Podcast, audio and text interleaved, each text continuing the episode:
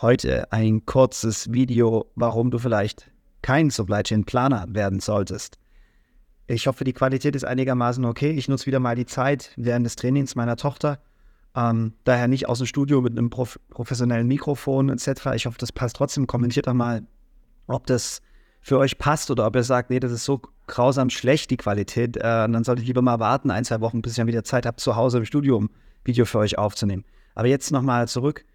Ähm, warum ihr vielleicht kein Planer werden solltet. Ich möchte jetzt nicht in Pla Planning bashen, weil alle, die mich kennen, wissen, ich liebe Supply Chain Planning und das ist das Herzstück des modernen Supply Chain Managements, meiner Meinung nach.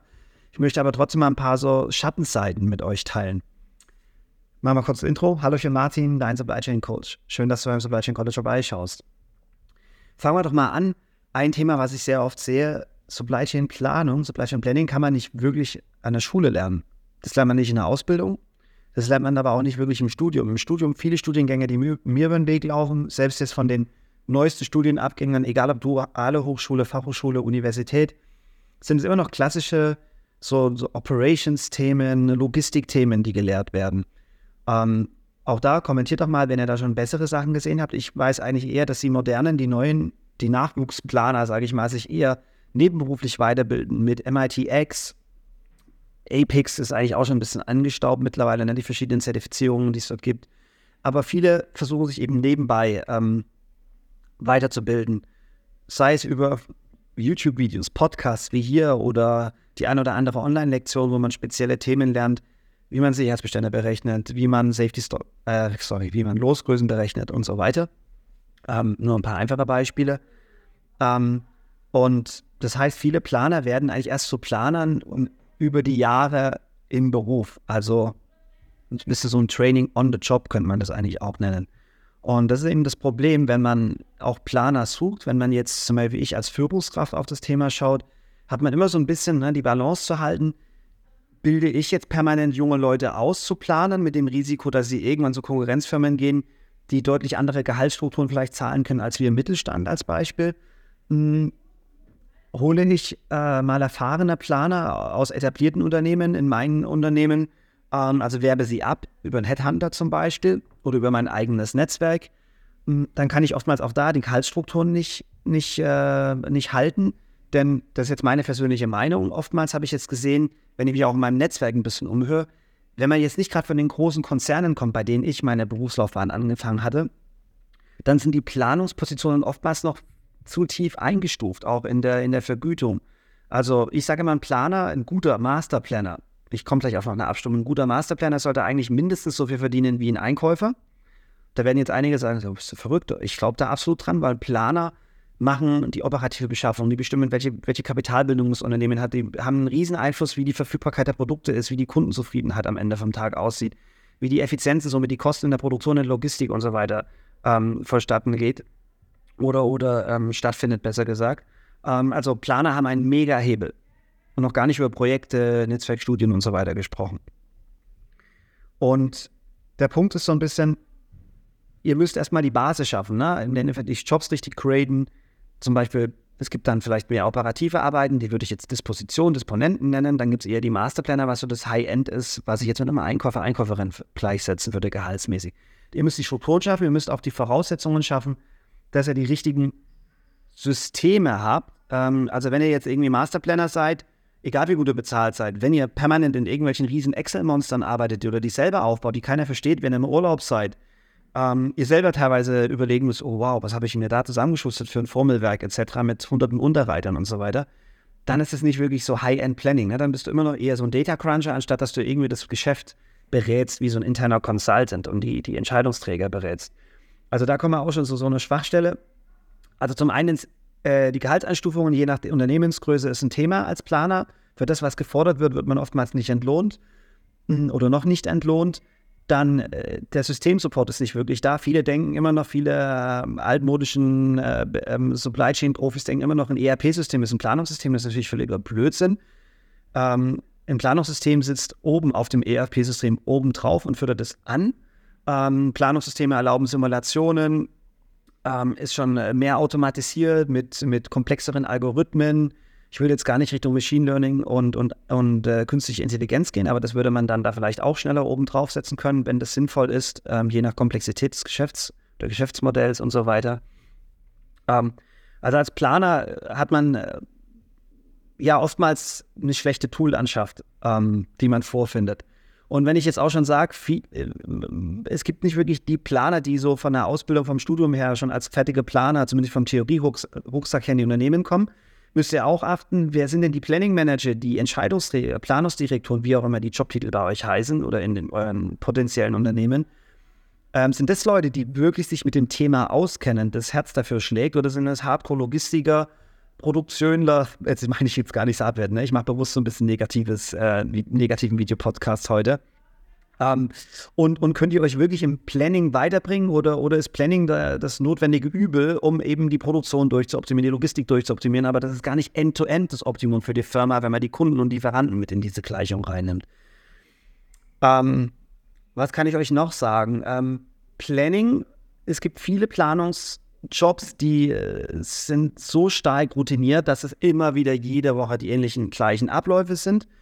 Ähm, je nach Wochenplanungszyklus ähm, gibt es dann auch Spitzentage, gerade als Masterplan, sind so die ersten zwei, drei Wochentage ultra anstrengend, wo man auch nicht wirklich einen klassischen 9-to-5-Job hat, sondern eher länger sitzt, vielleicht an Donnerstags, Freitags, wenn nicht gerade Riesenprojekte noch durchzusimulieren sind, Projektmeetings und so stattfinden.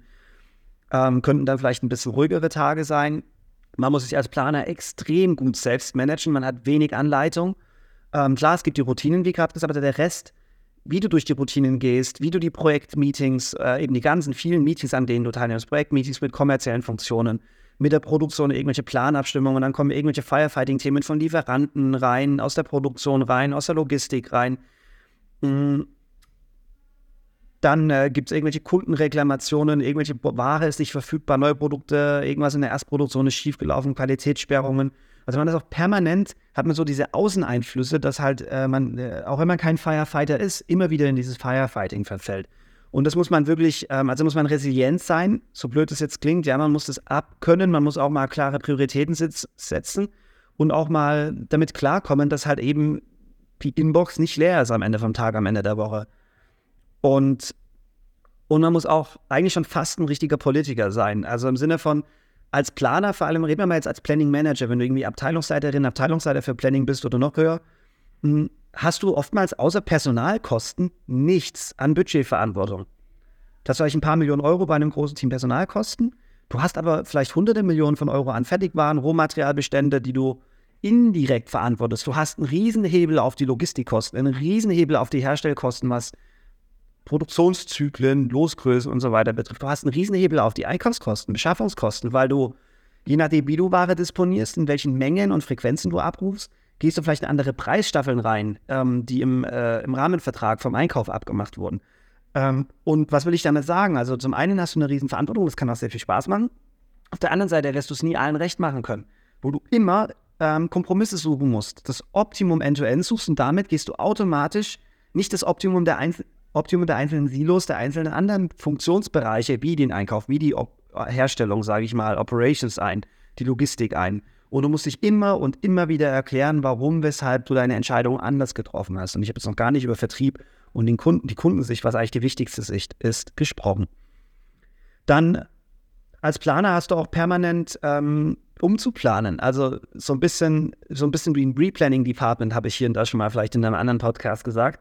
Ähm, kaum steht der Plan und den findest du gut und hat alle Eventualitäten bedacht, kommt irgendeine neue Variable rein oder eine Variable ändert sich in irgendeiner Gleichung und schwuppsdiwupps musst du ein neues Szenario aufstellen, neue Simulationen auch, ähm, erstellen, abwägen, das mit den Entscheidungsträgern verkaufen und dann auch in die Operative umsetzen.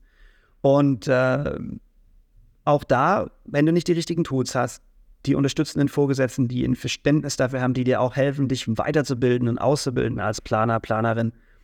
Ähm, wenn du schwierige Führungskräfte in den anderen Unternehmensfunktionen hast, dann ist wahrscheinlich Planning, dann kann Planning keinen Spaß machen, obwohl das der coolste Job natürlich ist, den man haben kann in einem Unternehmen, vor allem innerhalb einer Supply Chain. Aber äh, wenn du damit nicht umgehen kannst, die Voraussetzungen nicht stimmen, dann kann das wirklich ein, ein grausamer Job sein. Ich habe mit vielen kleineren Mittelständlern mich auch in den letzten Monaten und Jahren unterhalten und oftmals, irgendwann kommt so eine Führungskraft, sagt, ja, wir brauchen auch mal einen Plan, ein bisschen Absatzplanung, ein bisschen Produktionsplanung, ein bisschen Beschaffungsmanagement. Ähm, aber das sind dann oftmals so One-Woman, One-Man-Shows. das heißt, eine Person ist irgendwie für alles verantwortlich, somit kann man nichts richtig machen. Ähm, zum Beispiel, wenn das Unternehmen größer wird, bin ich ein Riesenverfechter von Demand Planning, Supply Planning ganz klar zu trennen, auf keinen Fall von der gleichen Person machen zu lassen. Das sind ganz andere Kompetenzen. Habe ich ja auch schon mal Videos zugebracht, Podcasts zugebracht, warum ich das behaupte. Dann äh, ist man oftmals irgendwie so ja, in der Hierarchie sehr weit unten als Planer äh, und hat äh, richtig viele Führungskräfte, die irgendwie den Plan übersteuern. Irgendwie der Geschäftsführer meint irgendwie, der muss den Absatzplan übersteuern, der Marketingleiter, Marketingleiterin denkt irgendwie, ja, der Forecast für, äh, für das Neuprodukt ist natürlich viel zu tief, passt nicht in Business Case überein, übersteuert es. Ähm, äh, der Einkauf übersteuert deine Planmengen, somit werden ganz andere Mengen beschafft. Du hast dann wieder aufzukehren, weil irgendwelche Überbestände und Vernichtungskosten und so weiter irgendwann anfallen. Das Lager ist nicht glücklich, weil du irgendwie eine ganz andere Lagerauslastung erzielst äh, mit deinen Abrufplänen, Produktionsplänen. Produktion ist nicht happy, weil die Effizienzen nicht stimmen, weil du halt viel, viel, viel öfters oder eine ganz andere Produktionsfrequenz, sagen wir es mal einfach, ähm, einplanst, weil die Produktion ja gar nicht sieht, sehen kann, ähm, was der Kundenbedarf ist und wie der sich vielleicht verändert hat. Ähm, viele Supply Chains, ich würde jetzt mal frech behaupten, ich habe jetzt da keine Statistik, ich habe irgendwann mal eine gelesen, ich glaube von Supply Chain Insights. Ich muss mal gucken, ob ich die irgendwann finde und die vielleicht mal auf LinkedIn oder so teile. Ähm, ich sage jetzt mal, acht von zehn Supply Chains sind wahrscheinlich auf Effizienz getrimmt, also reine kostengünstige Supply Chains, obwohl man vielleicht eher agile, resiliente Supply Chains, Lieferketten heute bräuchte. Und die Planer versuchen vielleicht schon diese ganzen Themen dort reinzubringen, weil sie eben die ganzen Bälle in der Luft halten müssen, jonglieren müssen. Aber eben die Voraussetzung, die Infrastruktur eher auf die effiziente Supply Chain mit hohen Losgrößen, mit mit wenig Artikelvielfalt und so weiter ausgelegt sind, aber die Realität schon eine ganz andere ist und es ja Jahre, vielleicht eine Dekade dauert, ähm, äh, die Firma oder die Supply Chain entsprechend anzupassen. Ich will jetzt gar nicht in Rage reden. Ich äh, glaube, ich belasse es mal dabei. Ähm, ich sehe schon über zehn Minuten. Ich wollte es eigentlich bei zehn Minuten begrenzen, diesen Videopodcast heute.